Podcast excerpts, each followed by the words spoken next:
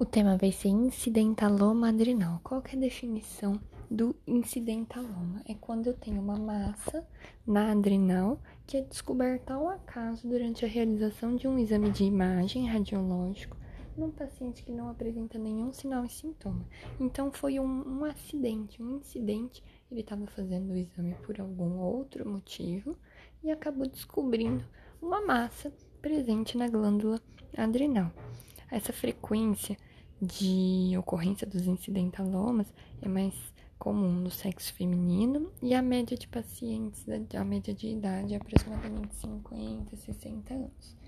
Ele é mais detectado através de ultrassom abdominal ou pélvico e no restante dos casos é através de TC de abdômen ou até de tórax também.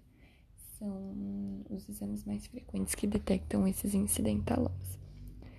É, geralmente o incidentaloma adrenal ele não é uma entidade única, podendo ser primário do córtex ou uma lesão secundária a processos extraadrenais. Então, o que, que seriam as possíveis etiologias?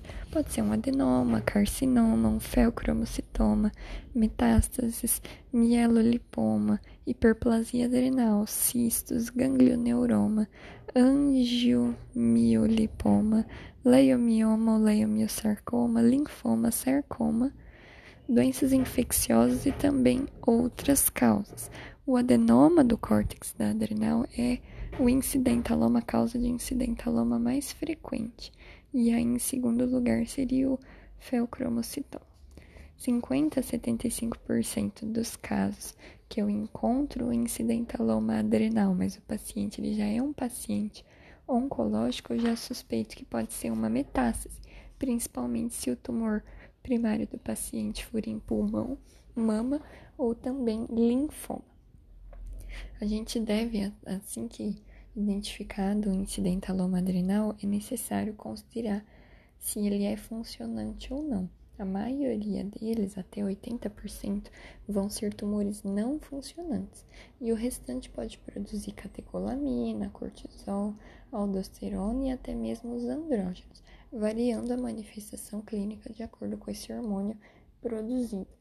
A maioria vão ser subclínicos, sem sintomas, porque são, vão ser não funcionantes na maioria dos casos. É, por exemplo, se for um causador de feocromocitoma, eu vou ter aquelas características de, de hipertensão, palpitação, sudorese, as metanefrinas vão estar aumentadas. Se for produtor de aldosterona, causando hiperaldosteronismo, vai estar elevada a aldosterona e atividade plasmática de renina, e aí eu vou ter as consequências disso. Se for produtor de cortisol, eu vou ter a síndrome de Cushing, né? A síndrome de Cushing pode ser subclínica, inclusive, e aí eu posso fazer testes de supressão com corticoide. Aí eu tenho que, o ideal é você fazer essas dosagens hormonais para confirmar se você tem essas entidades subclínicas fazer a avaliação funcional, portanto, identificar a morfologia exata desse incidentaloma e aí você vai avaliar se esse tumor é benigno ou não. Quanto maior o tamanho do tumor, maior a chance dele ser maligno. Maior que 6 centímetros, eles têm 25% de chance de ser maligno. A captação de contraste pelos adenomas é baixa, então a gente já suspeita de uma captação alta ser um tumor com tendências malignas. E aí, para você avaliar finalmente se essa suspeita de maligno ou benigno, o ideal é você fazer a biópsia. Mas essa biópsia, em 50% dos casos, não vai ter um resultado que é muito favorável. Então, você só vai realizar ela quando você tem indicação. Ela não deve ser realizada nos pacientes com feocromocitoma pelo risco que eles têm de fazer uma crise adrenérgica potencialmente fatal durante o exame. Quais tumores devem ser operados? Quais incidentalomas devem ser operados? Os tumores funcionantes, todos os feocromocitomas e todos os tumores acima de 6 centímetros.